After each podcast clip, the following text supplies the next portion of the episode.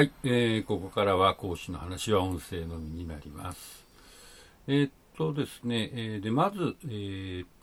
シカゴにやってきたニューオーリンズでミュージシャンたち憧れて、えージャズを演奏したくなった人たちっていうのを、えーいくつか聞いてみたいと思います。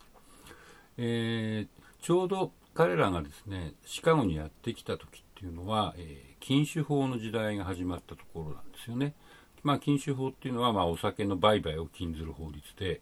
まあ、なかなかね、そう大胆な法律だと思いますけども、まあ、それが1920年にアメリカで、えー施行されて、1933年だったかな、えー13年間続いたんですけども、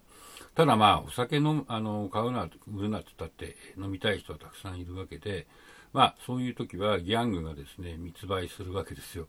それで、その密売したお酒を、えースピークイージーっていうね、もぐりの酒場があったんですね。その、まあ一見普通の店とか、えー普通、なんていうんですかね、酒場じゃないような顔をして、えー実は合言葉を言うと入れてくれて、地下室かなんかで、あの、どんちゃん騒ぎしてるみたいな、まあそういうところで。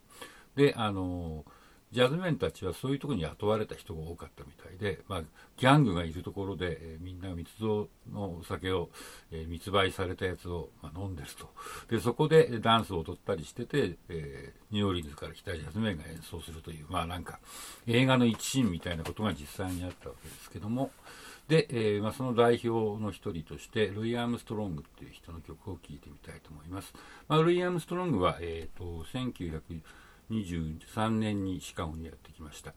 で、あの数年で、えーていうんですかね、ジャズを代表する、えースターになるわけですけども、まあ、その演奏をまず、ポテトヘッドブルーズっていうのを聴いてみたいと思います。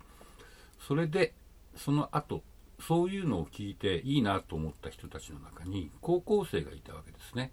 で、まあ高校生、えーまあそれまでまあ多分クラシックとかなんかで楽器をいじった人は多かったと思うんですけども、まあジャズっていうすごく面白い音楽があるっていうのをまあ噂に聞いてですね、まあなかなかそのモグリの酒場なんか行けないわけで、えー外で立ってこう漏れてくる音を聞くとか、えー演奏に行く前とかで終わった後に出てくるミュージシャンに声かけて、あの、ジャズ僕もやってみたいんですけど、みたいなね。で、いろいろ教えてもらうとか、まあそういう人たちがいて、でその高校生たちが一番多かった学校っていうのが分かっていて、シカゴにあるオースティンハイスクールっていうの今でもあるみたいですけども、そこの生徒たちだったみたいです。で、まあ彼らはそうやって、えー楽器を覚えて、まあ、ジャズのやり方を見よう見まねの覚えてレコード聴いたりして、で、プロのジャズメンになった人もたくさんいるんですけども、えっ、と、今日聞いてもらうのは、その彼らがプロになった後の映像なんですけど、1929年に、えー多分だから彼らがジャズを最初に聴いて、まあ、10年経つか経たないかぐらいですよね、の演奏を聴いてもらいたいと思います。えっ、と、エディ・コンドンっていうね、えーバンジョーとギターの人がいて、まあ、彼がリーダーみたいな、えーバンドなんですけども、でそこに、えーオースティンハイスクール出身の P.B. ラッセルとかジーン・クルーパーってジーンドラドラマーですね。ジーン・クルーパーはその後、この後、えーベニー・グッドマンと一緒に、えやって、えスターになるんですけども、まあ、その人たちがレッド・ニコルズっていう、まあ、この人はオースティンハイスクールじゃないみたいですけども、やっぱり白人で、えー20年代にジャズを始めて有名になった人と一緒にやってるのを聞いてもらいます。で、えーそうしたですね、まあ、中西部シカゴ中心の、えージャズミュージシャン、えーまあ、白人の人たちの中で、おそらく一番才能があったと思われるのがビックス・バイダーベックっていう人です。この人はダベンボートっていうね、割と田舎の、田舎町の出身なんですけども、えーものすごく、いいセンスを持った人で、まあ、音感もとっても良かったんだと思います。で、えーいち早く、その、黒人のコピーじゃないジャズを、えー自分で考えて、え演奏した人と言われてます。あの聞けばわかるんですけどもあの音色がすごくあったかくてで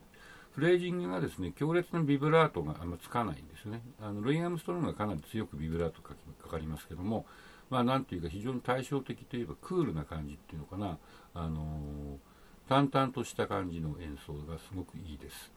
で、えっと彼と一緒にやってるサックスの人がフランキー・トランバウアーって言ってこの人もあの同じようなタイプの、えーまあ、なんていうんですかね、すごく静かな感じだけど、非常に味のあるっていうタイプの、えサックス奏者ですね。この人が使ってる楽器って C メロディーサックスって言って、あのテナーサックスよりも一一音音が高い。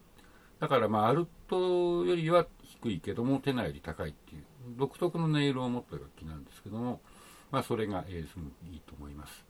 であのギターエディ・ラングって人でこの人のオブリガートもまあ聞けば分かるんですけどものすごくいいセンスだと思いますね。で次4曲目なんですが、えー、ビックス・バイダーベックってピアノもうまかったんですよ。でこの人ピアノの独奏曲も録音してまして、えー、この「インナミスト」っていう曲は、えー、まあ、彼が1人でピアノを弾いてる曲なんですけども、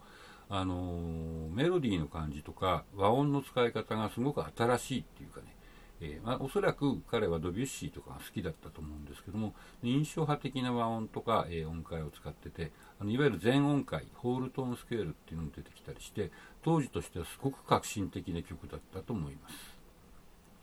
えー、5曲目なんですけどさっきの、えビックス・バイダベックとフランキー・トランバウアーのあのシンギン・ザ・ブルースに、え参加していたギタリストエディ・ラング。エディ・ラングが、えー、ジョー・ベヌーティっていうバイオリン奏者と2人で演奏している、えー、シンギン・ザ・ブルースの多分もじりだと思うんですけど、ストリンギン・ザ・ブルースって曲を聴いてもらいたいと思います。えー、エディ・ラングも30代初めぐらいかな、もっと若かったかもしれないですね。病気で死んじゃったんですけども、え、最近再評価されてます。で、あの、ジュリアン・ラージっていうね、まだ30代半ばぐらいのギタリストが今すごく人気ありますけども、ジュリアン・ラージがアイドルとして、えー、エディ・ラングの名前を挙げてたりします。えー、6曲目ですけども、えー、ビッグスパイダーベックの親友にホーギー・カーマイケルっていう人がいました。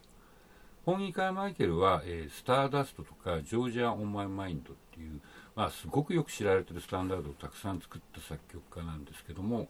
まあ、彼が、えー、やっぱり20代ぐらいですね。20代の時にそのビッグスパイダーベックと友達で、えー、すごくお互いに影響を受け合ったっていう、彼は後年語ってますけども、まあ、ピックスが、えコルネットを吹いて、えー、ホーギー・カーマイケルがピアノで、えー、歌も歌ってますけどもロッキンチェアっていう、まあ、これも、えー、ホーギー・カーマイケルの代表的な曲だと思います。じゃあ、えー、この曲を、えー、4つ、えー、あ4つじゃないですね。ごめんなさい。6曲ですね、えー、聴いてもらいたいと思います。